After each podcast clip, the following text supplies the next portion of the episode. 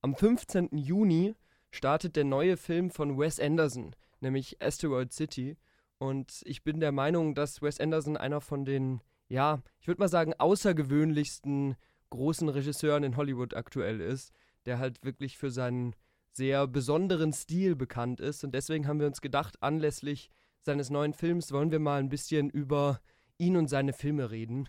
Und genau, dazu haben Arno und Felix und ich uns noch mal ein bisschen in seine Filmografie reingeschaut und haben uns gedacht, wir, stellen mal ein bisschen die Filme gegenüber, gucken, was sind häufige Kritikpunkte zu Wes Anderson, aber was sind unsere Lieblingsfilme von ihm und freuen wir uns auf den nächsten Film, sind wir kritisch auf den nächsten Film. Ja, ich glaube, das wird ganz cool. Ja, ich freue mich auch drauf. Ich habe den neuen Film natürlich noch nicht gesehen. Ich habe ihn leider auch noch nicht gesehen. Hast du ihn schon gesehen? Ich habe es auch leider noch nicht geschafft, aber ich wollte ihn auf jeden Fall nächste Woche gucken. Dann ist es hier ein großer, großer Teaser und vielleicht können wir in den nächsten Talks mal über den Film dann reden, wenn wir ihn gesehen haben. Oder vielleicht sogar extra eine Kritik dafür machen. Können wir uns ja noch überlegen. Aber ich glaube, wir starten einfach mal ganz simpel. Was ist denn euer Lieblings-Wes Anderson? Also bei mir ist es recht klar und es ist schon seit sehr langer Zeit so, dass bei mir Royal Tenenbaums mein Lieblingsfilm ist. Den habe ich, glaube ich, jetzt auch schon vier, fünf Mal gesehen. Habe mir den sogar auf äh, Criterion Blu-ray geholt. Mhm. Sogar mag ich den. Und ich habe auf jeden Fall bei ihm keinen Film, wo ich jetzt sage, ich mag den nicht. Und ich habe bestimmt fünf Filme, die ich sehr gerne mag von ihm. Ja, ich finde auch, Wes Anderson hat keinen richtig schlechten Film oder sowas. Also wenn man den Stil auf jeden Fall mag. Also mein Lieblingsfilm wäre tatsächlich Moonrise Kingdom. Vielleicht, weil es der erste Film ist, den ich von ihm gesehen habe und ich einfach so, ja, überrascht und fasziniert war von diesem eigenen Look. Und ich finde, äh, also für mich, Moonrise Kingdom hat einfach so eine angenehme, schöne Stimmung. Ja, ich finde ähm. allgemein, das kann man zu fast allen Filmen von Wes Anderson sagen, äh, dass die sehr stimmungsvoll sind. Und ich glaube, das ist auch ein Punkt, wieso man eigentlich sagen kann, da ist kein schlechter Film dabei. Weil jeder Film schafft es irgendwie, zumindest auf einer emotionalen Ebene, was heißt zumindest, schafft es sogar auf einer emotionalen Ebene, mich abzuholen. Manche mehr, manche weniger. Manche funktionieren außenrum dann besser oder außenrum dann ein bisschen schlechter. Aber so eine gewisse, ja, Grundstimmung ist eigentlich immer da. Was wäre dein Lieblingsfilm? Mein Lieblingsfilm wäre äh, Grand Budapest Hotel. Das ist glaube ich, auch der erste, den ich bewusst gesehen habe. Und ich kann mir vorstellen, bei Wes Anderson, dessen Stil sich ja durch alle seine Filme zieht, spielt es natürlich auch eine Rolle, in welcher Reihenfolge man die sieht. Und weil ich eben damit in diese Wes Anderson-Welt reingekommen bin, hat er mich so umgehauen. Und ich würde sagen, von den drei Filmen, die wir gerade genannt haben, über die wir gleich auch noch ein bisschen ausführlicher sprechen können, ähm, ist das der mit den, ja, Wes Andersigsten Bildern und da ist ganz viel Symmetrie, spielt eine ganz große Rolle und dieses Verspielte mit so ganz kleinen, aufwendigen Sets und bunten Bildern und so ist da ja auf eine, auf eine Spitze getrieben, dass ich mir wirklich gedacht habe, wow, wie schafft es ein Regisseur, so eine Welt aufzubauen, als ich den zum ersten Mal gesehen habe. Ja, da gibt es doch auch diese Szene mit diesem, wo das Hotel so praktisch in Miniatur aufgebaut ist, oder? Ich finde, dass das auch so dieses, ähm, ja, Animationshafte fast mhm. schon hat ja, äh, Wes Anderson hat ja auch zwei Animationsfilme gemacht, glaube ich. Mhm. Und die, die glaube unterschätzt man ein bisschen, aber die funktionieren ja auch sehr gut, weil normalerweise wird immer der großartige Cast gelobt und sowas und diese beiden Filme kommen ja ohne den Cast aus und nehmen mhm. ja trotzdem irgendwie so eine ganz eigene ja. Das stimmt. Ich, ich, wir springen jetzt gerade ein bisschen zwischen ja. den ganzen Filmen. Vielleicht, dass wir, dass wir so ein bisschen bei, ähm, bei einer Reihenfolge bleiben, würde ich sagen, fangen wir doch mal bei den Royal Tenenbaums an, weil das ja zumindest von den Filmen, die wir jetzt genannt haben, chronologisch äh, sein erster Film ist. Mhm. Und ich habe mir den in Vorbereitung nochmal angeschaut und ich verstehe sehr, wieso dir der so gut gefällt. Ich würde vielleicht kurz für die, die den nicht gesehen haben, nochmal die äh, Handlung zusammenfassen. Äh, Felix winkt schon, ja. Felix hat ihn nicht gesehen. Oder du kannst ja auch die Handlung zusammenfassen. Kann ich gerne machen, genau. Äh, der Film, das ist sein dritter Film und es geht hier um Royal Tenenbaum. Der ist gescheitert. Gescheitert in seiner Ehe, gescheitert in seinem Job als Anwalt und vor allem gescheitert in der Beziehung zu seinen Kindern. Jetzt ist er quasi vom Bankrott, weiß nicht mehr wohin und versucht, einen letzten ja, Aufruf noch, die Familie zusammenzurütten, indem er vorgibt, eine tödliche Krankheit zu haben. Ich weiß nicht mehr, ob es Krebs war, Doch, aber es war ja. auf jeden Fall irgendeine tödliche Krankheit, ähm, um nochmal die ganze Familie in ihrem Anwesen zu versammeln, ja. Ganz genau. Und da kommen dann natürlich, wie immer bei Wes Anderson, ganz viele skurrile Figuren vor. Also der hat auch einen, das können wir wahrscheinlich jetzt bei jedem Film sagen, den wir nennen, aber der hat auch einen ziemlich coolen Cast. Hier äh, Ben Stiller spielt einen von den Söhnen, Gwyneth Paltrow spielt eine Tochter. Äh, wie fast bei allen Filmen von ihm spielt Owen Wilson auch wieder mit. Ähm, ich überlege gerade, wen habe ich noch vergessen? Bill Äh, Murray ist auch wie dabei. immer. in der Genau. Rolle. Genau, Gene Hackman spielt äh, Genau. der Royal Tenenbaum selbst. Und, Und- Angelica Houston, die äh, seine Frau. Ja, es, ich habe den Film tatsächlich noch mal kurz angefangen, um ein bisschen einfach noch die Gefühle und die Erinnerungen an diesen Film zu haben. Und am Anfang wird ja dieser Cast richtig inszeniert. Also Mhm. es gibt Aufnahmen, wie sie sich alle fertig machen, wie sie sich herrichten. Und es ist sehr prominent. Und da ist, war ein Freund von mir da und der ist auch recht stutzig geworden, dass ein Ben Stiller in einem äh, Wes Anderson-Film ist.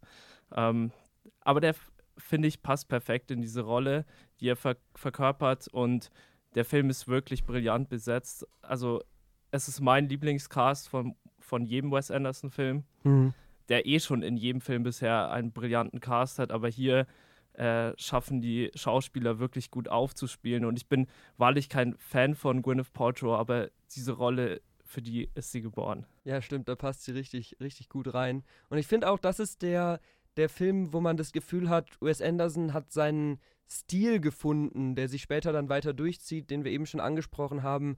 Äh, eben gerade mit diesen symmetrischen Bildern, mit den, äh, ich würde mal sagen, eher kühl distanzierten Figuren und mit den bisschen arzi Dialogen und so.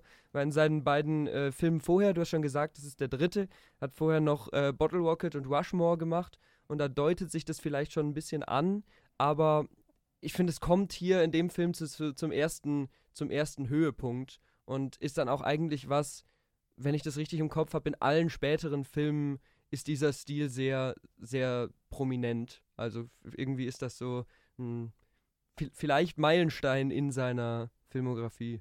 Also, Felix, du kannst da jetzt natürlich nicht kann nicht so mitreden. viel sagen, aber ich finde, allein vom Zuhören, ich finde, man erkennt schon auch thematisch einige Dinge, die sich durch Wes Andersons Filme ziehen. Also, wenn, wenn du sagst, ja, der sagt dann irgendwie, er, er hat Krebs, dann ist da wieder so eine ernste Thematik drinnen, aber gleich, und hat er auch in anderen Filmen, aber gleichzeitig sind die Filme doch irgendwie auch ein bisschen feelgood oder witzig, also so eine ganz eigene Stimmung haben, die immer die man irgendwie bei anderen Regisseuren nicht so sieht, ne? Ja, genau. Also dieser Film, finde ich, schafft es perfekt, diese Balance zwischen, man fühlt sich gut, diesen Film zu schauen, aber der Film ist auch wirklich traurig. Der hat meiner Meinung nach die härteste Szene, die es jemals in einem Wes Anderson-Film gab. Ich will die jetzt nicht Ja, spoilern, ja. Okay. aber die ist wirklich intensiv mit einem Lied von Elliott Smith dazu. Also, das ist wirklich hart. Und in diesem Film geht es auch eigentlich ums Überwinden und Bewältigen von Traumata. Alle drei Kinder, ja, die verkörpern so eine gewisse Art von, von ja, Verlust, von Problemen und vor allem auch mit Vorwürfen an sich selbst, Vorwürfe an die Eltern. Und das ist so ein Thema, das zieht sich bei ihm immer wieder durch. Ja, bei jedem von diesen Kindern, also ich kann das mal kurz äh, erwähnen, also der Charakter von Gwyneth Paltrow, Margot, äh, sie ist adoptiert und der Vater hat es ihr auch immer wieder gesagt als Kind, das sind sehr bizarre Szenen auch. Er sagte direkt, du bist nicht mein Kind. Genau, und das, um ganz kurz da vielleicht einzuhaken, das ist auch perfekt so eine Szene, die diese Balance aus Witz und Ernsthaftigkeit zeigt, weil du siehst da die Trauer von diesem Kind und was das mit dem Kind macht, dass es einfach, ja, so ein bisschen als weniger wichtig als die anderen bezeichnet wird, aber gleichzeitig ist es eine total skurrile, lustige Szene, wenn Royal Tenenbaum bei so einem Dinnerabend steht und sagt, ja, ja, also das ist übrigens mein adoptiertes Kind. Und das fast niemand kriegt das so geil hin, hier irgendwie diese, diese Balance da zu machen. Aber red gerne weiter, ich wollte Genau. dich nicht unterbrechen. Sie will einfach auch nur dazugehören und jemanden finden, der sie so aufnimmt, wie sie ist.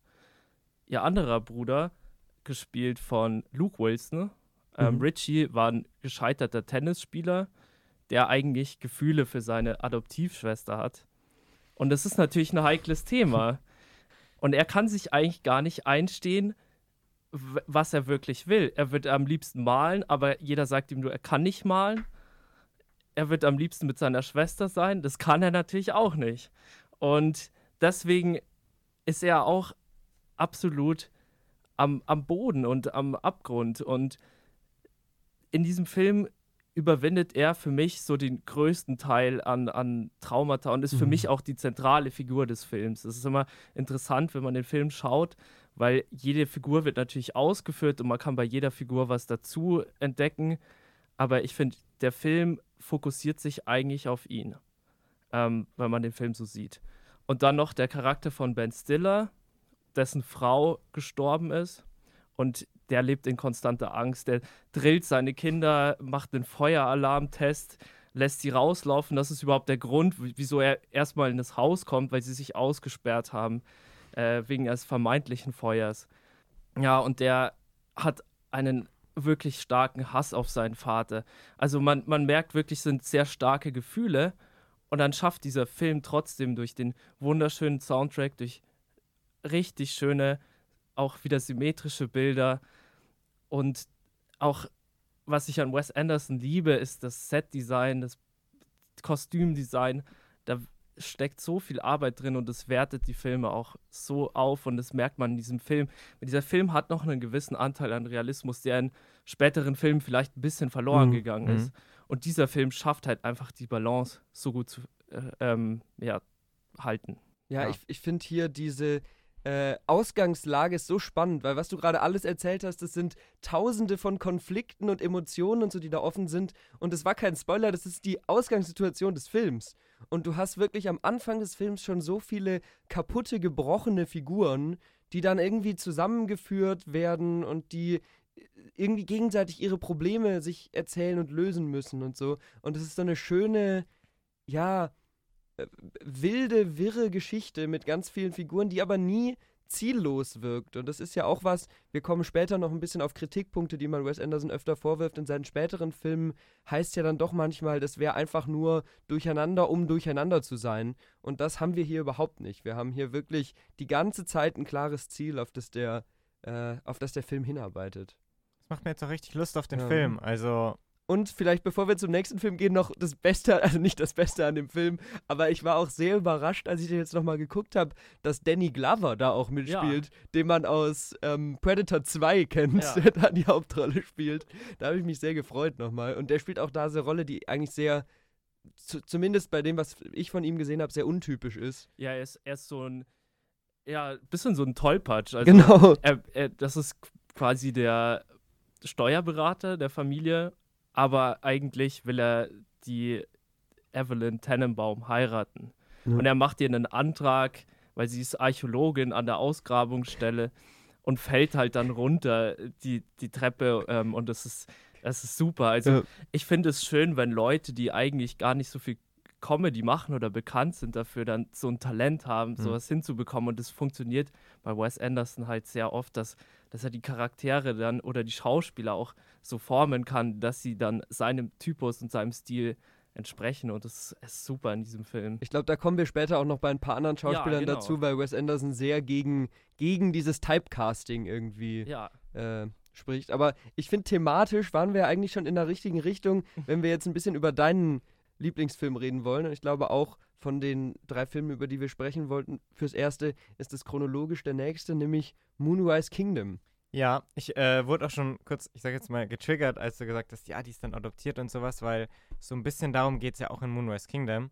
Und zwar, ich würde mal sagen, die zwei Hauptfiguren äh, sind eben zwei Jugendliche.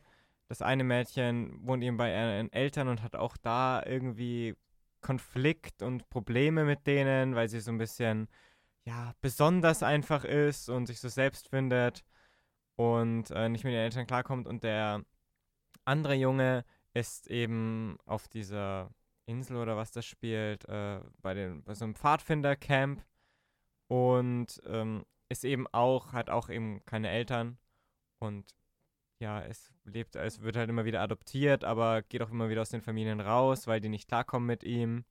Also das ist, also haben wir auch wieder ähnliche Themen. Und ja, ich finde auch hier hat man wieder so eine, so eine skurrile Liebesgeschichte zum Beispiel, auch ein Thema, das sich bei Wes Anderson ja oftmals durchzieht mit diesen ja, zwei Kindern, ich weiß nicht, wie alt die da sind, 14 oder sowas, maximal so.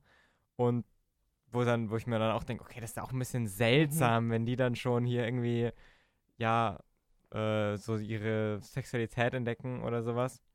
Und ja, für mich, der hat vielleicht nicht so eine Dramatik oder so eine, ja, so eine Düsterheit, sage ich jetzt mal, wie es jetzt äh, bei Royal Tenenbaums wirkt zumindest. Aber auch da sind eben ernste Themen drinnen. Ja. Ja, also ich finde das interessant, weil man macht hier äh, in der Filmografie von Wes Anderson schon einen Schritt, weil Royal Tannenbaums ist von 2001 und der mhm. hier ist von 2012 und trotzdem finde ich, ist das eher so der, wenn ich an die Filme von ihm denke, so der, der kleine süße Film. Also die, die anderen haben alle so ein bisschen mehr äh, eben ernstere Themen oder größere Themen oder auch einfach von der von der Erzählstruktur einen viel größeren Scale.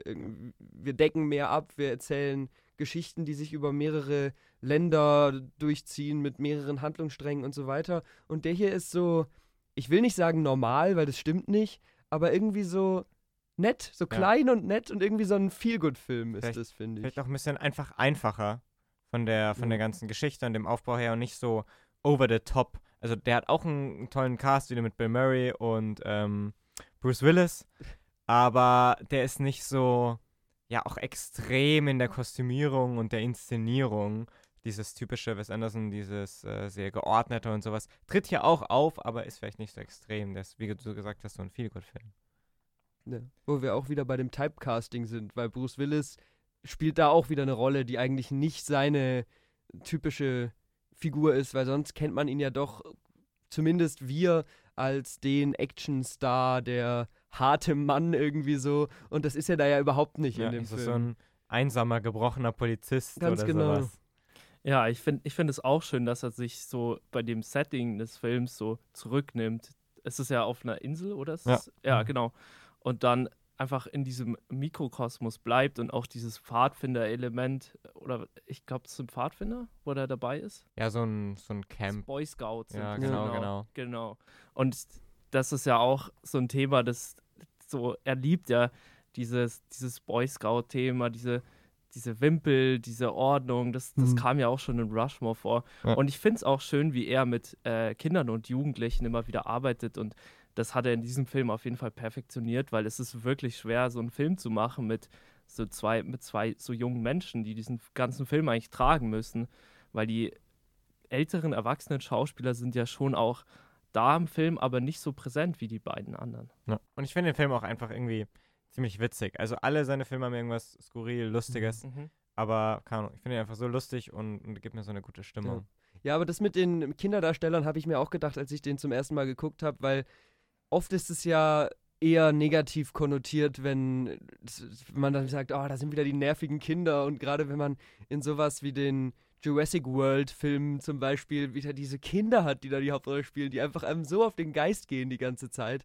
Das ist schon eine Herausforderung, ja, Kinder gut zu schreiben, dass sie sich wie Kinder anfühlen, aber dass sie trotzdem auch nicht anstrengend sind und einen Film tragen können. Und Wes Anderson ja, balanciert hier, wir sagen sehr oft balanciert es aus, aber er balanciert es da wieder sehr gut aus und ihm kommt so ein bisschen zugute, dass er auch den Kindern seine Skurrilität zuschreibt, die er immer seinen Figuren zuschreibt. Und dementsprechend habe ich jetzt nie das Gefühl, boah, ein echtes Kind wird sich ja nie so verhalten oder das ist äh, so, so anstrengend. Echte Kinder sind doch gar nicht so anstrengend, weil da so eine gewisse Künstlichkeit drin steckt. Ja. Und das äh, funktioniert sehr gut. Und trotzdem ist aber auch die emotionale Ebene da bei den, bei den beiden Kindern. Vielleicht mehr als bei vielen anderen Filmen von ihm noch. Ja. Ich habe auch das Gefühl, er bringt äh, Kindern und Jugendlichen so viel Empathie da und er sieht sie auch als äh, richtige Menschen, weil ich mhm. habe oft das Gefühl, ja, in anderen Filmen sind es einfach nur Randfiguren oder Mittel zum Zweck.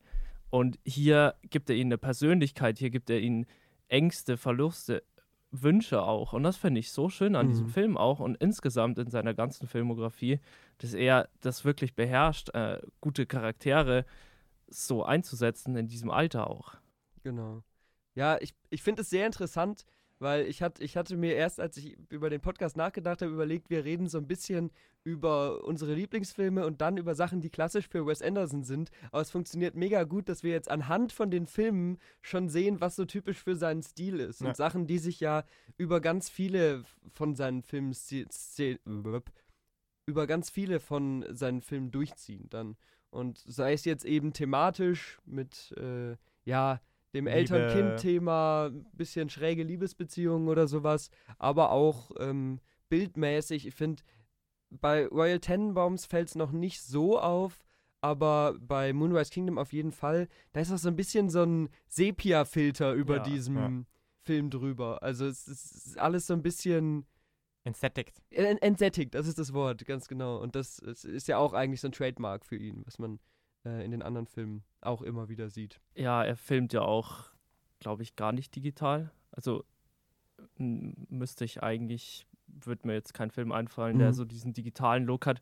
Und dadurch gibt das Ganze ja auch nochmal so dieses filmische Gefühl, dadurch, dass er einfach auf Film filmt, was jetzt auch wieder im Kommen ist und was er auch losgetreten hat, da können wir auch später noch drüber reden. Aber das finde ich immer sehr schön, weil dadurch wertet er einfach auch nochmal sein Medium auf und diese, gibt dem Ganzen dieses Gefühl, auch diese Farben in Moonrise Kingdom kommen so richtig zu ihrer Gänze Mhm. und das funktioniert einfach hervorragend. Und dadurch kommt auch so ein bisschen so ein Retro-Feeling auf, Genau. weil gleichzeitig benutzt er dann noch wenig bis gar kein CGI und äh, setzt halt ganz viel auf so praktische Effekte, bei denen du siehst, dass es praktische Effekte sind, aber er will, dass du es siehst. Und das, äh, ja, schafft so ein bisschen so ein, so ein Vibe, den eigentlich nur so Filme aus den, aus den 70ern oder 80ern bei mir erzeugen können. Und in Kombination ist es ja auch oft so, dass seine Filme in der Zeit spielen. Also er, er setzt ja, äh, wenn man jetzt auch, ohne hier zu viel vorwegzugreifen, äh, seinen neuesten Film Asteroid City anguckt, er setzt ja seine Handlung schon immer in, ich würde jetzt mal sagen, ins zweite und dritte Drittel des 20. Jahrhunderts. Und es passt dann irgendwie, finde ich, auch zu diesem Stil. Ja. Also, Ja gut, es gab jetzt schon einige Filme, die jetzt, die aktuell waren, auch äh, Roy Tenenbaums Rushmore, ähm, Life Aquatic und auch Darjeeling Limited, das sind alles Filme, die aktuell gut, das spielen. stimmt, ja. Aber er springt halt hinterher. Ich glaube, es, es, die Filme haben auch nicht unbedingt eine bestimmte Zeit oder müssen das gar nicht haben, weil das ist sein Universum und da können die Filme dann existieren in so einer Das stimmt, ja. Ja, das ist vielleicht auch, bevor wir jetzt zum, zu, zu meinem Film kommen, ist vielleicht auch eine Stärke von seinen Filmen, dass man das Gefühl hat, noch mehr als bei anderen Filmen in eine Parallelwelt gezogen zu werden, weil es eben auch aussieht wie so ein bisschen so eine andere Welt. Ja. Ja. Gut, ja, The Grand Budapest Hotel. Äh, der ist von ähm, 2014. Es war der nächste Film nach Moonrise Kingdom. Und ja, es ist sehr, sehr schwierig zu beschreiben, worum es wirklich geht. Äh, es ist mal wieder, wie oft bei Wes Anderson, gibt es äh, zwei, drei Rahmengeschichten, aber im, im Kern geht es um ein Hotel, äh, ein großes Luxushotel, was eben auch irgendwann im, ich würde mal sagen, frühen 20. Jahrhundert oder so angesiedelt ist. Und die Geschichte, äh, wie eine Figur in diesem Hotel gearbeitet hat, ähm, aufgestiegen ist, die Menschen dort kennengelernt hat und so, so wie so kleine Abenteuer um dieses Hotel rum erlebt. Und das ist, finde ich, auch schon fast alles, was man zu dem Film sagen kann. Und da merkt man vielleicht den Punkt, den ich vorhin bei Royal Tenenbaums angeführt hat. Da ist jetzt schon deutlich weniger Story da, würde ich jetzt mal behaupten. Also da geht's für mich und we weshalb ich diesen Film auch so sehr liebe, ich habe es eben schon ein bisschen angeteasert, einfach um den, um den Look. Ich liebe den Look von diesem Film, die tolle Besetzung, die symmetrischen Bilder, die kleinen Miniatursets, die du schon angesprochen hast. Ähm, das ist einfach, ist einfach super. Ich habe immer so ein Grinsen im Gesicht, wenn ich den angucke. Und vielleicht zur Story. Ich finde, du hast es ganz gut zusammengefasst mit so kleine Abenteuer. Der erlebt einfach viele Geschichten, die so alle miteinander verknüpft sind. Da wird dann ein bisschen der Krieg nebenbei thematisiert, dann ein bisschen die Gäste, dann die eigene Liebesgeschichte, dann gibt es was mit dem Gefängnis. Also das, das ist einfach ganz viel kleine Sachen drinnen, die halt nicht so ein großes Ziel haben. Genau. Ja, ich finde, ich ver verbinde den Film auch immer wieder so mit Winter und Weihnachten, weil ich den immer um die Zeit herum anschaue, Ja. weil das immer sehr schön ist. Mit der, der Soundtrack ist auch so, so winterlich und diese ganze Atmosphäre, äh, schneit ja sehr viel in diesem Film und es ist einfach wirklich ein Wohlfühlfilm. Also durch, durch diese ganze Atmosphäre, ähm, auch, auch dieses Hotel, also man hat das Gefühl, man wird da gern auch mal drin sein und die Räume erkunden und mit dem Personal reden. Und es gibt einem auch wirklich so viel dieser Film auch zu entdecken. Und wirklich, es ist für mich auch einer seiner stärksten Filme, auf jeden Fall. Ja, ich finde, es fühlt sich an wie so ein filmgewordenes Wimmelbuch. Ja, Also du, absolut. du siehst immer irgendwo so coole kleine Sachen, die dir vorher nicht aufgefallen sind und, und vergisst dann bestimmte Rollen, weil äh, da auch der Cast super ist und da Wes Anderson schon auf einem Level ist, wo teilweise sehr große bekannte Schauspieler für ganz kleine Cameos Ja. und ganz kleine Rollen da sind. Und da freut man sich dann immer wieder, ja, wenn man die sieht. Und wir, wir haben ja eben hier auch schon über dieses Anti-Typecasting geredet. Ist auch eine ganz tolle Rolle von Willem Dafoe Ja. der, ja, wie beschreibt man das, was er da macht? Also er ist so ein bisschen so eine Art Auftragskiller, ja, aber eher so leicht dümmlich. ja, irgendwie. genau, der ist Ja. der Schlägertyp für Genau. die äh, Familie. Ganz genau, und er spielt ja oft so eher dieses, dieses Mastermind oder so, Ja. oder diesen intelligenten Killer und hier ist er einfach so der, der Hau drauf-Typ. Und da muss auch jede Szene mit ihm, wo er dann auf einem Motorrad fährt oder so und man so einen Shot von unten in sein Gesicht hat, wie er so richtig böse den, den Leuten, die er jagt, hinterher guckt. Das ist einfach toll. Ja, also schauspielerisch, auch Ralph Fiennes Mhm. ist so phänomenal in diesem Film. Also der trägt den komplett, wie er diesen äh, Charakter auslebt und wie er, wie er sich gibt. Die Mimik, Gestik von ihm, das ist äh, fantastisch. Auch Saoirse Ronan, eine er ihrer ersten Rollen, wo ich sie, glaube ich, gesehen habe, hat mir auch richtig toll gefallen. Also das ist wirklich, man, man schaut da und dann kommen so richtig viele bekannte Leute rein für kurze Zeit. So, Mhm. es ist Jason Schwartzman auch noch dabei für eine ganz kleine Rolle. Und das, das finde ich toll, dass er das noch schafft, so viele Schauspieler einfach dazu zu bringen, bei ihm in seinen Filmen dabei zu sein, auch wenn es nur für eine Minute ist. Und die sind auch, obwohl es oft nur so kurze Auftritte sind, hat man das Gefühl, die sind nicht dabei, um dabei zu sein, sondern die haben schon auch einfach Spaß, die passen Ja. in die Welt und die Schauspielern gut, die liefern was ab, weil gerade aktuell ist es natürlich in, in Hollywood sehr weit verbreitet, dass wir große Cameos von bekannten Schauspielern haben, Ja. aber die sind manchmal einfach so irrelevant, sodass ich das Gefühl habe, die holen sich nur den Paycheck ab. Also es passt sogar vom, vom Schauspieler, wenn wir uns Ant-Man 3 angucken. da ähm, spielt, jetzt ist mir Bill gerade der Murray. Name, Bill Murray Ja. spielt mit und der ist einfach nur für eine Szene in diesem Film, spielt so mittelbegeistert und ist dann wieder raus und hat wahrscheinlich ein paar Millionen dafür eingesteckt. Und das ist einfach irgendwie, ja, unbefriedigend. Das will ich nicht sehen. Wenn ich was seh sehen will von den Schauspielern, dann ist es was, wo die wirklich Spaß dran haben. Ja. Und dann eben solche, in solchen Filmen, auch hier wieder Owen Wilson in einer ganz kleinen Rolle, wo er aber trotzdem richtig gut reinpasst und wo man Ja. sich einfach freut, ihn zu sehen dann. Ja, also ein bisschen der, der Meister der Cameos ist er. ja, auch Jeff Goldblum, der sich ja eh mal quasi selbst spielt. Ja. Aber Ja, Für diese Rolle war er perfekt. das stimmt. Gut, also dann haben wir jetzt so ein bisschen hier, hier über unsere, unsere Lieblingsfilme geredet. Ich hatte mir überlegt, und ich weiß nicht, wie gut es funktioniert, weil wir haben am Anfang schon gesagt, eigentlich hat er keine schlechten Filme, Ja. aber gibt es Filme, mit denen ihr weniger anfangen könnt oder die euch nicht so getaugt haben, ein bisschen enttäuscht haben oder so? Puh, da müsste ich jetzt mal überlegen. Ich, ich glaube nicht, weil seine Filme halt alles so eine gewisse Stimmung haben. Mhm. Ich glaube, vielleicht Isle of Dogs ist mir nicht so sehr in Erinnerung geblieben. Vielleicht einfach, weil ich den Animationsstil, der war gut und sowas. Ich kann den schätzen, aber der Film hat mich einfach persönlich nicht so abgeholt. Alles einfach rein subjektiv. Und seine Animationsfilme generell fallen natürlich ein bisschen raus aus diesem Stil. Mhm. Ich, ich glaube, das liegt aber auch ein bisschen dran, ohne dir hier zu nahe treten zu wollen, dass du nicht so der riesen Animationsfilm-Fan bist, mit ein paar Ausnahmen.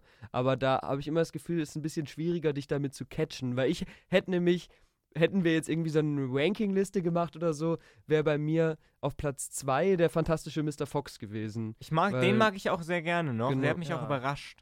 Aber irgendwie mit Alf Dex konnte ich einfach persönlich Ja. nicht so viel anfangen. Vielleicht auch wenn der sehr cool ist, wenn man ihn sich anschaut, aber ich habe ihn nicht mehr so im Gedächtnis. Vielleicht sollte ich ihn nochmal sehen. Nur bevor wir jetzt weiter über die Stop-Motion-Filme reden, um da ein bisschen den Kontext zu geben, ähm, das sind eben die Filme, wo Wes, Wes Anderson weg von dem klassischen Realfilm gegangen ist, sondern mit äh, Stop-Motion-Technik gearbeitet hat.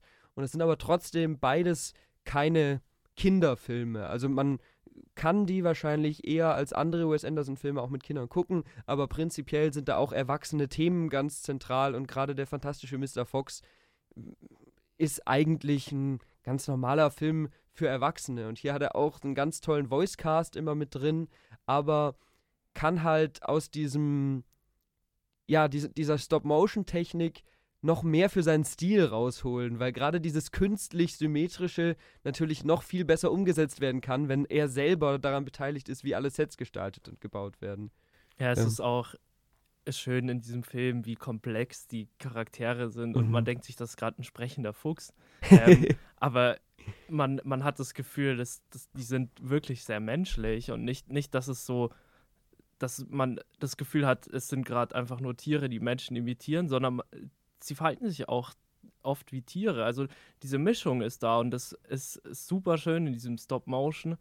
Und ich mag beide Filme sehr gern, Isle of Dogs und auch Fantastic Mr. Fox. Ich finde Fantastic Mr. Fox noch einen Ticken stärker. Aber ich finde es schön, dass er sich da probiert, weil Stop-Motion ist. Ich bin auch nicht unbedingt der größte Animationsfan, aber bei Stop-Motion-Filmen, die mag ich schon wirklich sehr gern. Wenn sie eine gute Handlung erzählen, dann funktionieren die noch besser. Ja, Das kriegt er super hin, finde ich. Aber ich glaube, Felix, was du gesagt hast, bei Wes Andersons Filmen ist es wirklich so, dass die Note, die dann entscheidet, welchen man unten auf eine Liste setzen würde, äh, im Prinzip subjektiv sein muss. Also da ist halt einfach dieses, welche Themen sprechen einen mehr an und welche sprechen einen weniger an. Und äh, bei mir ist zum Beispiel, ich wollte jetzt, das habe das eben nicht gesagt, weil ich keine Diskussion lostreten wollte, aber Moonrise Kingdom ist für mich aus den Gründen, wieso du ihn so gut findest, eher weiter unten auf der Liste, weil der, Ja. der ist halt so ein netter kleiner Feelgood-Film, aber ist für mich nicht so besonders wie viele andere Sachen, die, die Wes Anderson gemacht hat. Und deswegen würde ich den bei mir jetzt mal anführen, wenn es um die Sachen geht, die mir nicht so gut gefallen. Aber wie gesagt, das ist Meckern auf sehr hohem Niveau bei ihm, finde ich. Ja, kann ich verstehen, auf jeden Fall auch. Ich denke auch, dass alle Wes Anderson-Filme doch irgendwo ihre Probleme haben, wenn man die sehen will. Nur ist halt eben die Bewertung von den Problemen. Meistens kann man darüber hinwegsehen, wie gesagt, zum Beispiel Story äh, ist halt so ganz nett nur oder sowas. Ähm, und ist halt wirklich das Gefühl einfach. Ja, jetzt haben wir hier, glaube ich, einen ganz schönen Überblick über die Filmografie gegeben. Es gibt natürlich noch ein paar Sachen. Ich würde jetzt einfach nur der Vollständigkeit halber die nochmal nennen wollen. Nicht der erste Film ist äh, Bottle Rocket mit dem sehr schönen deutschen Namen Durchgeknallt von, von 1996. Ähm, dann kam Rushmore, die Royal Tenenbaums, äh, die Tiefseetaucher. Wie heißt der im Original Life nochmal? Aquatic. Genau, irgendwas mit, da ist doch der Name auch irgendwie mit Steve, Zissou. Zissou, ja, genau. genau. Dann Darjeeling Limited, der fantastische Mr. Fox, Moonrise Kingdom, Grand Budapest Hotel, Isle of Dogs und der letzte und neueste Film äh, French Dispatch vor dem äh, Asteroid City, der eben jetzt aktuell startet.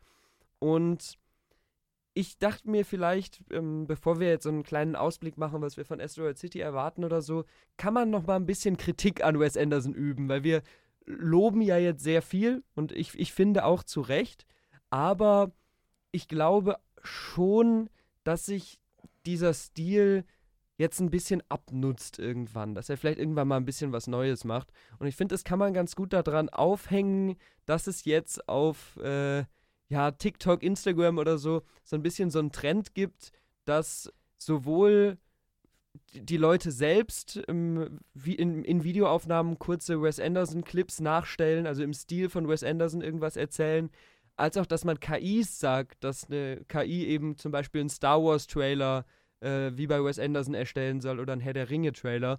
Und das macht total viel Spaß Ich finde die anzugucken. super, wirklich. Die Das- sind so lustig. Das ist auch cool, aber daran merkt man halt, wie einfach es mittlerweile ist, diesen Stil von ihm nachzumachen. Sein Trademark-Stil ist so, um es jetzt mal provokant zu formulieren, austauschbar, dass im Prinzip jede KI und jeder TikToker, wenn er sich ein bisschen Mühe gibt, diesen Stil nachmachen kann und so ein bisschen diesen Vibe hochholen will. Und deswegen wollte ich jetzt einfach mal so in den Raum werfen. Seht ihr das auch so oder denkt ihr euch, mein Gott, der Stil ist cool, wenn es jeder machen kann? Ja, ich, ich sehe das auf jeden Fall so. Also er geht ja, also French Dispatch war ja, ich mag den Film zwar, aber das war, war ja ein komplett, also das hat sich angefühlt, es gibt so ein SNL-Skit, äh, wo, wo Wes Anderson quasi parodiert wird, indem er einen Horrorfilm dreht. Und in dem Film dachte ich, das ist schon Selbstparodie, was er da betreibt.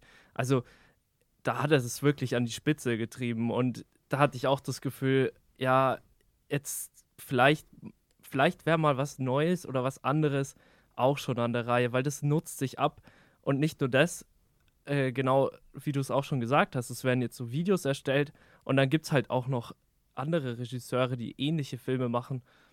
Zum Beispiel Jojo Rabbit fällt mir jetzt hier ein, das, der auch sehr Wes Anderson-haftig ist und ich finde, da sollte auch ein bisschen mehr Varianz auf jeden Fall reinkommen.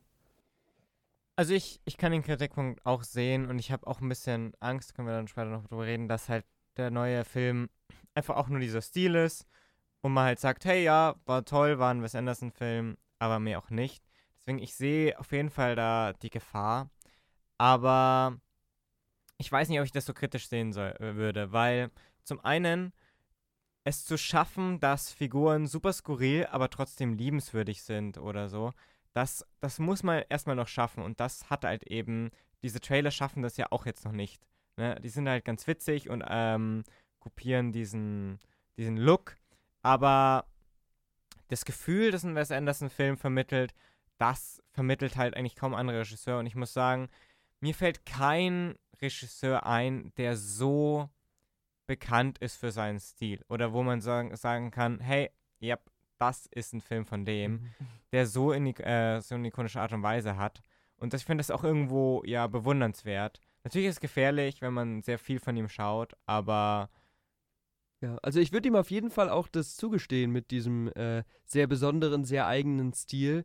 Aber ich finde die Gefahr, die man jetzt auch in seinen letzten Filmen merkt, ist, dass der Stil so sehr in den Vordergrund rückt, dass alles andere egal ist. Weil du hast gerade noch angesprochen, dass äh, hier ja, Figuren emotional und süß erzählen und so, dass das zu Wes Anderson gehört. Aber wenn man ganz ehrlich ist, in seinen letzten zwei, drei Filmen ist es schon gut zurückgegangen. Also wenn wir uns äh, hier äh, French Dispatch, Isle of Dogs und Grand Budapest Hotel angucken, das sind die letzten drei, äh, dann sind es alles Filme, die wir nicht deswegen gut finden, weil die Geschichte so emotional ist und wir die Figuren so emotional kennenlernen, sondern da geht es immer irgendwie dann um den, um den Stil. Die Zeit, wo er so den Fokus auf die Figuren gelegt hat, ist schon ein bisschen länger vorbei. Und da habe ich ein bisschen die Sorge, dass es zu sehr dahin geht, ja, er überlegt sich einfach irgendein Setting und klatscht da seinen Stil drauf und das ist dann der nächste Wes Anderson-Film. Und das ist eigentlich so eine Art von, von, es wird zu viel, so eine Art von Überdruss, die ich dann nicht haben will. ja, kann ich verstehen, kann ich auch nachvollziehen, dass du sagst, die letzten Filme waren nicht so emotional.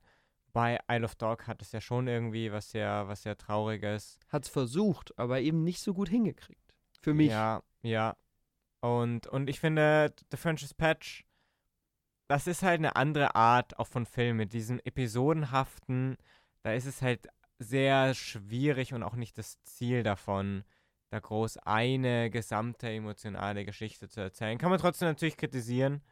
Ähm, würde ich, ich würde auch sagen, dass der Film bei weitem nicht perfekt ist. Ja, wie gesagt, ich bin ja auch skeptisch. Ich versuche hier nur ein bisschen noch zu retten. Aber ja.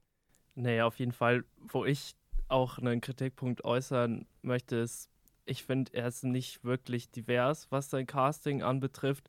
Und Frauenrollen gibt es auch so gut wie wenig in den Hauptrollen. Also sind meistens Nebenrollen, die jetzt auch nicht unbedingt schlecht geschrieben sind, aber ich fände es mal schön, wenn er einen Film ein bisschen anders besetzen würde. So toll sein Cast auch immer wieder ist, aber es gibt genügend andere SchauspielerInnen, die man dann vielleicht auch mal auch in seinen Stil reinpacken kann und die dann funktionieren könnten. Und vielleicht könnte man dadurch dann auch eine gewisse Abwechslung Genau, reinbringen, die genau. uns halt fehlt. Also ich fände es auch mega interessant, wenn, wenn Wes Anderson zum Beispiel mal in, in seinem Stil natürlich einen Film machen würde, wo es um die Black Community geht. Ich Genau. glaube, das wird total gut funktionieren. Und dann kannst du ja einfach so ein bisschen mit, mit neuen Themen trotzdem deinen Stil weiterfahren, aber so ein bisschen so frischen Wind reinbringen. Und ich glaube, dass das ein sehr guter, sehr guter Punkt, wie man das machen könnte. Ja, also das würde mich, ich, wie gesagt, ich würde das auch sehr gerne mal sehen.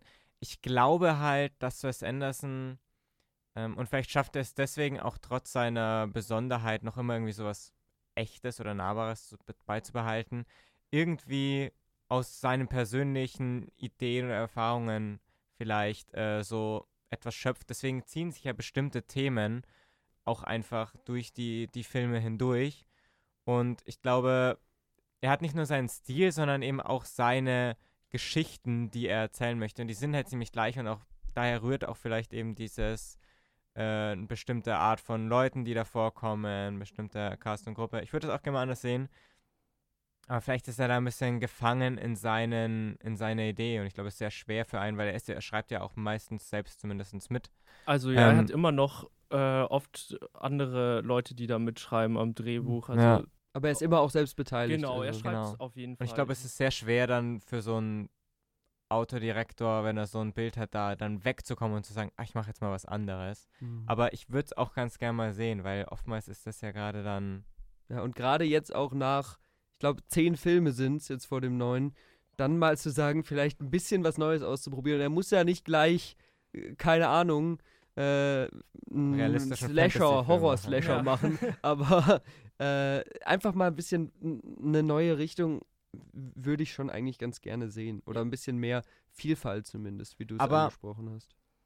Dann sind wir doch genau bei dem, meinst du jetzt thematisch auch vom Stil her, weil dann hast du halt sowas wie Star Wars im Wes Anderson-Film. Na, na ich meine, ich, ich, also ich mein, seinen Stil kann er ja durchaus beibehalten, aber einfach irgendwie in seine eigenen Geschichten frischen Wind reinbringen. Hm. Und ich, ich will da jetzt gar nicht irgendwie groß Vorschläge machen, weil ich Ja. bin kein Regisseur, der da so viel Ahnung hat, aber irgendwie entweder den Stil ein bisschen abwandeln, die Storys ein bisschen abwandeln, andere Themen in den Vordergrund stellen. Ich glaube, sowas wird dem Ganzen gut tun. Ja, Ja. Da, da fällt mir zum Beispiel ein Noah Baumbach, der auch mit ihm, glaube ich, an zwei oder drei Drehbüchern mitgeschrieben hat. Der ist ja auch Regisseur und hat dann den Film Francis H. gemacht. Und äh, letztes Jahr kam auch von ihm der Film White Noise. Komplett andere Filme, sind beides Dramen, sind beide auch ähm, ein bisschen quirky, offbeat. Aber da schafft er das auch, ähm, ja, durch den Einsatz von Schwarz-Weiß oder auch ein bisschen andere Kameratechniken, einfach komplett andere Stories zu erzählen, um ja auch komplett andere ja, Atmosphären so zu kreieren. Und, Und Das- trotzdem aber seinem Stil irgendwie Ja, treu genau. zu bleiben. und Ja. das, und das fände ich auch mal schön, wenn er das macht, weil ja, ich sehe da jetzt auch nicht bei dem neuen Film, wenn ich jetzt schon mal so viel vorwegnehmen kann, aber da sehe ich jetzt, als ich den Trailer gesehen habe, dachte ich mir, okay, gut, das kennt man ja alles schon. Es, Ja, es, es ist weiß nett, aber man kennt das halt alles schon. Genau, das ist, eigentlich, das ist eine sch- schöne Überleitung, Ja. weil genau das gleiche habe ich mir eigentlich auch gedacht, als ich den gesehen habe. Und natürlich freut man sich, zumal da jetzt auch noch ein paar mehr bekannte Schauspieler mitspielen, die halt noch nie in einem Wes Anderson-Film waren. Ich glaube, Brian Cranston, Scarlett Johansson Mhm. und so, die sind da noch drin. Aber im Endeffekt sieht es dann halt doch so aus, wie die letzten Filme von ihm auch aussahen und äh, macht einen Eindruck von einer bisschen komplizierten, äh, wirren Geschichte mit gestellten Dialogen und äh, symmetrischen Bildern. Und da, das reicht mir halt mittlerweile nicht mehr. Das ist so ein bisschen, und ich weiß, die Parallele hinkt, aber es ist so ein bisschen das Marvel-Ding, Ja. dass ich mir denke, wenn ihr mir zum zehnten Mal was vorsetzt, dann kann ich das beim ersten Mal richtig geil gefunden haben, aber beim zehnten Mal langweilt es mich dann halt. Und das ist das, in, eine Schiene, in die er zumindest die Gefahr hat, reinzurutschen gerade. Ja. Ich glaube, er bringt ja dieses Jahr noch einen Film raus sogar. Es- Oder zumindest es soll einen ein angekündigt. Kurzfilm sein, äh, habe ich gestern gelesen, der auf Netflix rauskommt. Ah, interessant. Das wusste ich nicht. Auf Netflix? Ja, ich glaube, Cool. der soll so 38 Minuten gehen. Mhm. Ähm, ja, deswegen, ich würde mir auch wünschen, dass er vielleicht danach nochmal ein bisschen Pause macht. Gut, er ist auf jeden Fall ein Arbeitstier, also was der an Output hat Ja. an Filmen, wie viele Filme der in so kurzer Zeit schafft, die auch wirklich aufwendig sind. Und was ich natürlich an ihm auch wirklich schätze und mag, ist, dass er diese Mid-Budget-Filme noch macht, die so selten gemacht Mhm. werden, weil das nicht mehr wirklich lukrativ ist, weil es gibt ja heutzutage in dieser Kinolandschaft eher Blockbuster und die anderen Filme werden dann auf Streaming rausgebracht und dass er noch schafft, auch diese Filme zu inszenieren, wo man sich denkt, okay, ich muss das im Kino sehen, weil genau auf der Leinwand habe ich das Gefühl, dass dieser Film aufgehoben. Das finde ich schön noch an ihm Mhm. und da hatte ich auch bei Asteroid City das Gefühl, ja, das ist ein Film, den will ich mir im Kino anschauen. Allerdings ja, verlieren diese Filme dann natürlich auch wieder, wenn du, wenn du sie dann daheim anguckst und das ist dann auch, ja gut, das kann man bei fast jedem Film sagen, aber ich habe da das Gefühl, seine Filme funktionieren nicht so, dass man die dann wieder anschauen kann, wenn sie eben nur auf diesen Stil limitiert sind, sondern man schaut sich halt dann mal kurz ein paar Clips an, aber dann hat sich das auch schon getan. Ich finde auch, das ist ein Mitgrund, wieso seine Kurzfilme für mich so gut funktionieren. Also Ja. ich habe auch in den in der Vorbereitung für den Podcast jetzt mal ein bisschen da reingeguckt und ich bin eigentlich kein großer Kurzfilm-Fan, aber sein Stil und seine bisschen quirky Art, Geschichten zu erzählen, passen sehr gut in so ein kurzes Format. Weil dann hast du eben von den tausend kleinen Geschichten in Grand Budapest Hotel oder French Dispatch, pickst du eine kurze raus und die erzählst du als kurzen Film und das funktioniert sehr gut, aber wie du sagst, als Langfilm ist da die Gefahr, dass es sich abnutzt irgendwann. Ja, und da merkt man vielleicht auch wieder den Story-Kritikpunkt, den wir schon angesprochen haben. Äh, Und seine Filme dauern aber auch nicht so lange. Also die sind meistens eher so zwischen eineinhalb Stunden, Ja. maximal zwei.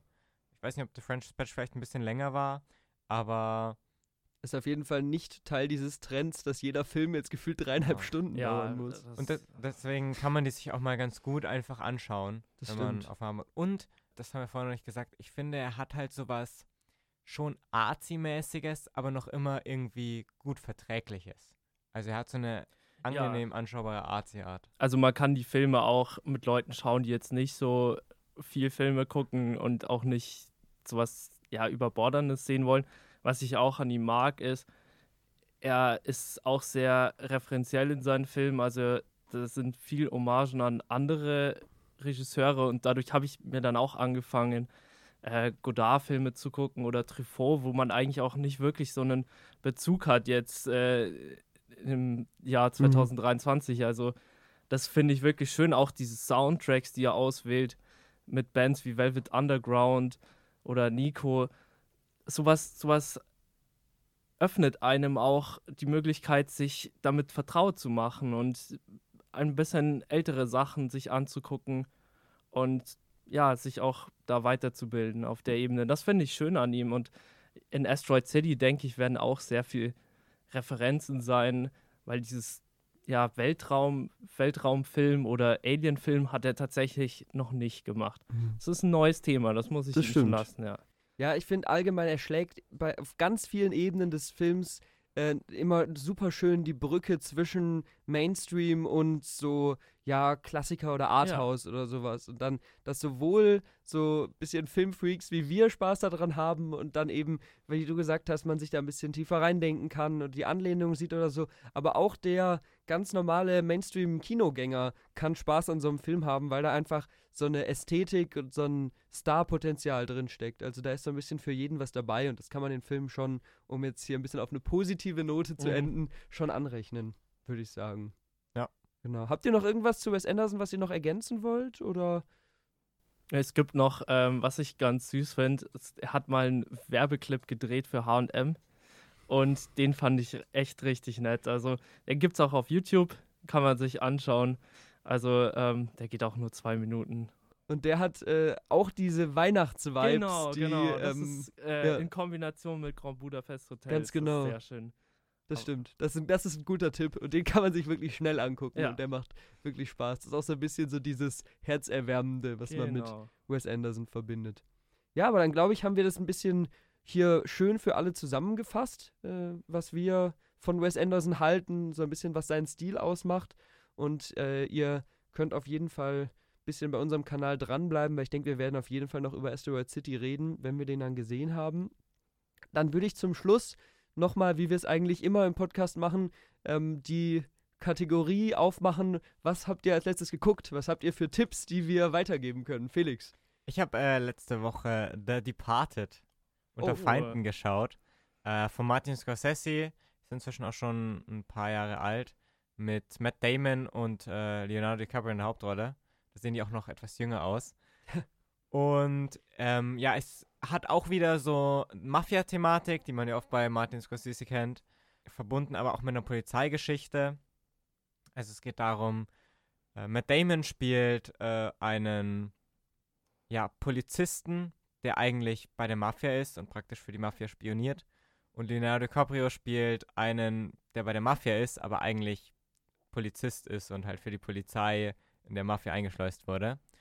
Und ich finde, der Film, der schafft es einfach, dieses ganze Mafia- und Polizeithema so irgendwie so einen anderen, anderen Touch zu geben. Also, das kennt man ja eigentlich schon irgendwie, aber diese zwei Seiten, die man da so parallel verfolgt, macht richtig Spaß. Vor allem die letzte Dreiviertelstunde ist wirklich richtig spannend, richtig thrillerhaft.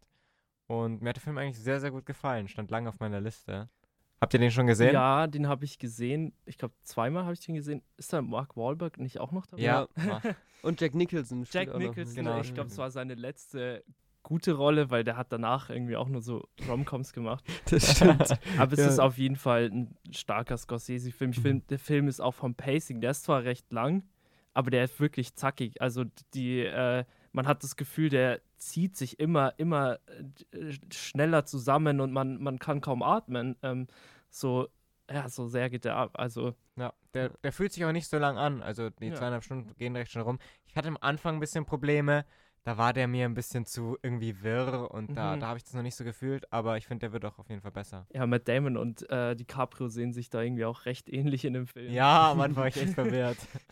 Ja, ich, ich mag auch, dass der, der arbeitet sehr schön mit Twists, finde Ja. ich. Also du hast da immer wieder Sachen, wo du jetzt nicht mitgerechnet hast und selbst wenn mal ein Twist auftaucht, wo du denkst, ah ja, relativ vorhersehbar, kommt halt gleich der nächste und bist so, ah, was ist jetzt passiert? Also, nee, den mochte ich auch echt gerne. Der hat, der hat Spaß gemacht. So ein schöner Thriller einfach mal. Ja.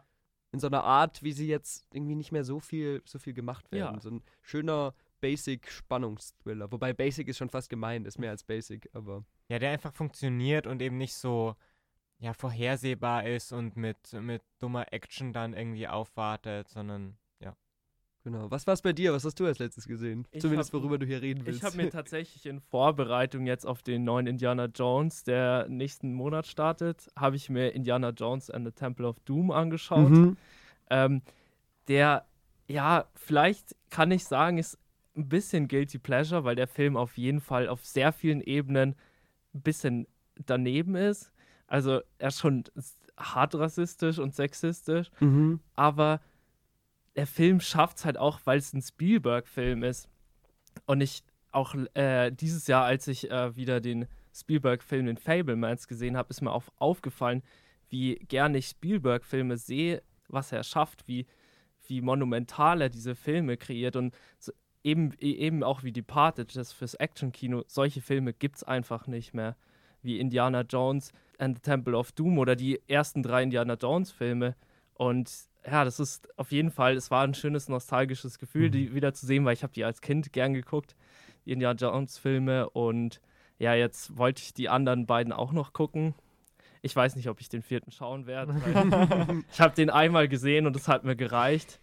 Aber ja, das war auf jeden Fall. Ich freue mich auf den neuen Film, auch wenn ich bisher nicht viel Gutes gehört habe, Ja. weil, äh, also, wir haben nächsten Monat eh ein komplettes. Also, Ja. das ist Wahnsinn, was da alles viel. rauskommt. Deswegen freue ich mich, da ähm, ins Kino zu gehen und die Filme, den Film dann zu gucken.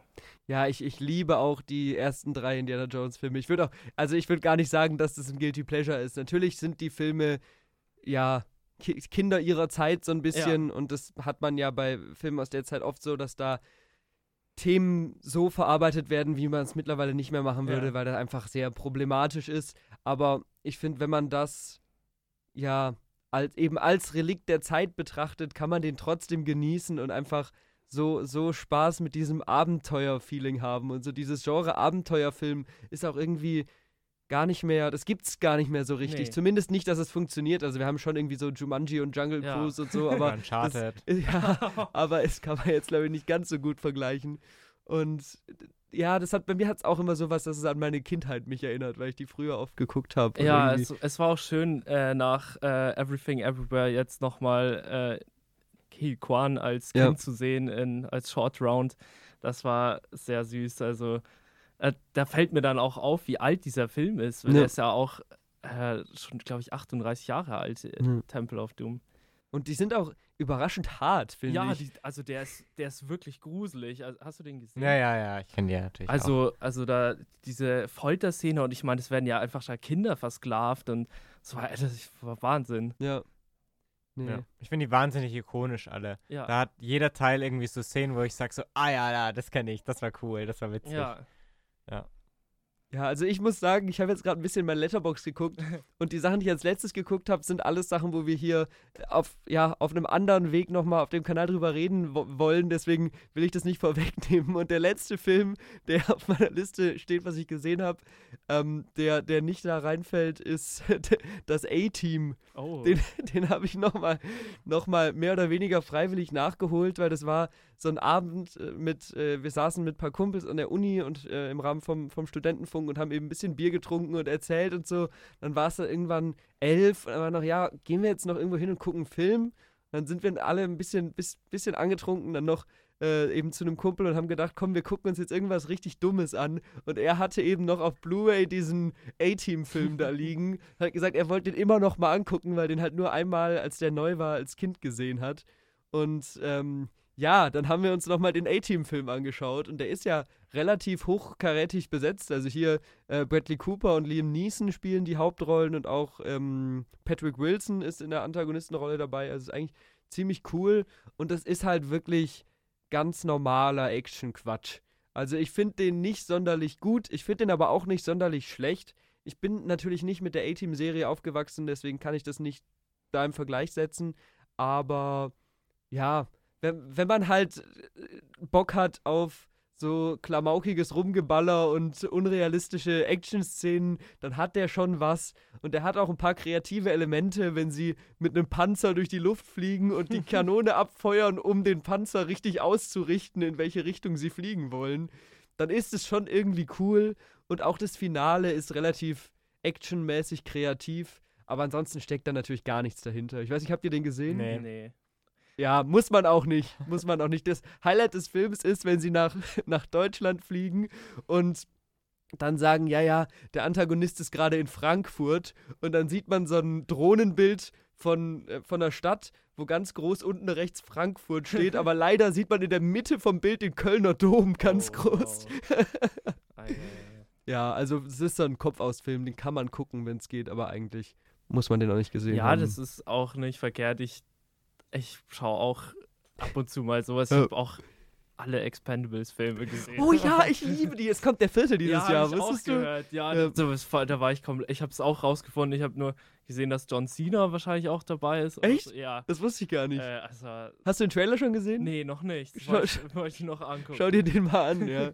Ich bin schon gespannt. Ich bin großer Fan von den ersten beiden. Ja, Ja, wir haben auch äh, hier, ich glaube, unser erster Podcast, da haben wir über Filme geredet, die für uns wichtig sind oder die uns was bedeuten. Und da war bei mir ähm, Expendables hat eine Boah. große Rolle gespielt, weil es zwar keine guten Filme sind, aber die haben mich in dieses Action-Genre reingeholt und haben auch, auch wenn die ja relativ neu sind, haben die so den Übergang für mich in dieses 80s Action-Kino dargestellt, wo ich dann zum ersten Mal dann auch die alten Arnie und Stallone-Filme geguckt Ah. habe und so. Und von denen bin ich halt ähm, bis heute großer Fan. ja ich, deswegen- ich mag auch, also die, ich habe auch letztes Jahr richtig viel John Carpenter-Filme geguckt. Oh ja. Und das fände ich so geil. Also diese 80er Actionfilme, They Live, es, es, They Live ist super, ja. Ja. Der ist echt cool. also es, das geht immer und das kann man halt auch mal weggucken. Man muss, man muss nicht immer, also ich schaue auch gern mal anspruchsvolle Filme, aber ich, Ja. manchmal hat man einfach Lust, sich hinzusetzen mit Leuten und sich sowas anzugucken. Was ist vielleicht ein bisschen nischig, aber ich hätte schon Bock, mal eine Folge über John Carpenter-Filme wär zu machen. auch dabei. Ja, das können wir uns mal merken, weil da, ich, boah, man kann da, glaube ich, gar nicht alle sehen, weil der hat ja so viele Filme gemacht. Aber das, was ich kenne, und ich habe auch letztes Jahr, da waren einige auf den Streamern, Ja. habe ich mich da mal ein bisschen durchgeguckt und da sind wirklich, wirklich geile Es sind auch Sachen ein paar dabei. gute dabei. Es sind Ja. nicht alle so dumm, dass David ihnen gefällt, sondern es sind auch ein paar gute dabei, die man sich auch so anschauen Ja. kann. Aber dazu, dazu dann vielleicht mal mal in einem anderen äh, Talk. Aber ja, dann würde ich sagen, haben wir hier ein paar schöne Tipps noch mitgegeben. Ich danke euch, es hat mir Spaß gemacht. Und ähm, für die Zuhörer gerne auch mal hier Feedback geben, ähm, auf YouTube zum Beispiel, ob es euch auch gefallen hat und für über welche Regisseure ihr gerne noch mehr von uns hören würdet. Und dann äh, ist euch bestimmt noch nicht langweilig, deswegen hört ihr euch jetzt noch mehr Talks von uns an oder schaut auf YouTube bei Your Watchlist vorbei. Da haben wir auch immer Essays, Kritiken und alles Mögliche. Und dann bis zum nächsten Mal. Ciao. Ciao.